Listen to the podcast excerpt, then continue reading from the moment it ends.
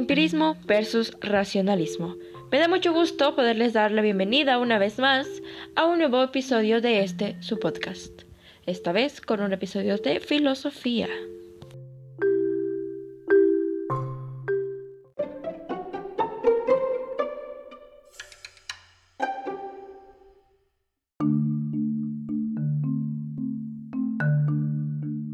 Comencemos. Empirismo. Aquí, David Hume nos explica que la percepción define el conocimiento y como percibimos, pues a través de los sentidos, ¿no?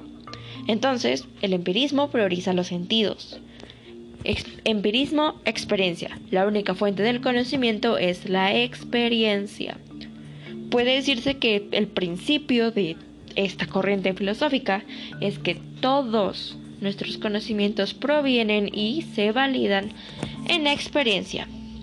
La mente es un papel en blanco, el cual llenamos, como a través de todas esas ideas que provienen de vivencias. Parte de los hechos concretos, propone un escepticismo metafísico. Digamos que aquí como tal lo innato no, no está, no existe. Todo lo que se nos puede llegar a ocurrir proviene de cosas que percibimos con sentidos, por ejemplo la vista, ¿no?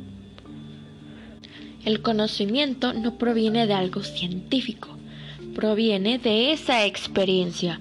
Sabemos que algo es peligroso porque tal vez nos pasó algo, que algo lastima porque nos lastimamos con ese algo. Necesitamos vivir para saber.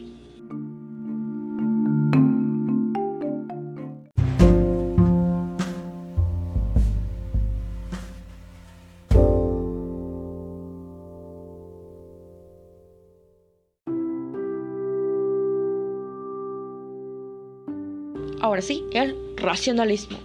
René Descartes es considerado el padre del racionalismo. En esta corriente filosófica se expresa que la razón es la verdadera fuente del conocimiento, propone un dogmatismo metafísico y, ojo, un punto importante es que al momento de surgir esta corriente existió una ruptura con las viejas creencias religiosas. ¿Ok? Que podemos ver expresado dentro del racionalismo es que los sentidos engañan. Por lo tanto, hay que dudar de todo lo que venga de ellos. Aquí lo que hacen para, digamos, evitar ciertas fallas es que se aplican métodos matemáticos. Hay mecanismos. El mundo es una máquina analizable. Se ocupa el lugar que se corresponde. Eh, por lo tanto, aquí sí hay entrada a las ideas innatas, es decir, libres de experiencias y que ya están en la mente. Esto también da la entrada a preguntas como ¿qué existe? ¿Quién existe? ¿Y cómo podemos descubrir la verdad? La verdad es lo que más se necesita descubrir de alguna u otra forma como humanos. Y aquí se ve reflejado el hecho de que la verdad anterior era falsa. Rupturas religiosas. Ahora, encontrar una verdad que no pueda ser dudable para hacer esto, utilizan la duda como método. Digamos que está el hombre y el objeto. En medio de esto está el concepto. El concepto resulta un obstáculo, ya que es dudable, ¿no? No siempre puede ser el mismo, no siempre se va a entender de la misma forma, pero lo que no se opone es el pensamiento. ¿Por qué? Porque existe. Por lo tanto, René Descartes expresa que este es el único conocimiento válido, es un conocimiento inmediato. Porque ¿qué es lo primero que hago? Pensar, ¿ok? En el pensamiento existe un mundo exterior, que es oscuro y confuso, y uno interior, que es claro y distinto. Dentro de este, digamos que está el genio maligno y la certeza. El genio maligno nos dice que un pensamiento de un objeto puede no corresponder a una realidad fuera de nuestro pensamiento. Es algo confuso, pero el principal objetivo de esta corriente filosófica es expresar que debemos de obedecer a la razón.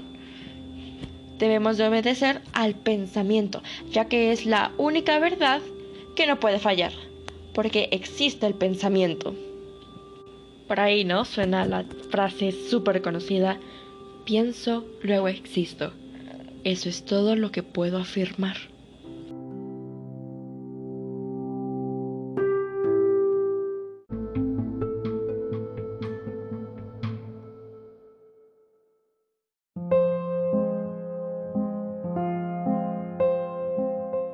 Conclusión, ¿podemos llegar a alguna? Digo, al final de cuentas, la filosofía se trata de cuestionar, de dudar, etcétera, etcétera. Y como humanos nos encanta hacer eso, ¿no? Muchas veces.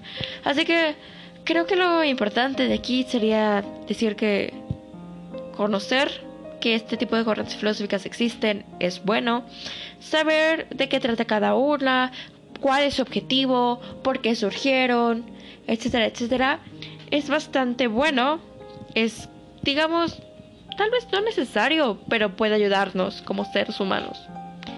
Creo que tener cierto conocimiento respecto a estas nos puede dar la oportunidad de reflexionar sobre cómo somos como personas, como seres humanos. A veces tal vez seamos muy empiristas, a veces muy racionalistas, etcétera, etcétera. A veces más de una, a veces menos de otra. Así que podría decirse que lo importante es aprender a conocernos y seguir cuestionando. Cuestionar de manera inteligente. Espero que les haya gustado esta pequeña edición de su podcast, una versión un tanto filosófica. Y espero que ocasiones como esta se repitan, que tengamos la oportunidad de aprender un poco más. No olviden filosofar. Hasta la próxima.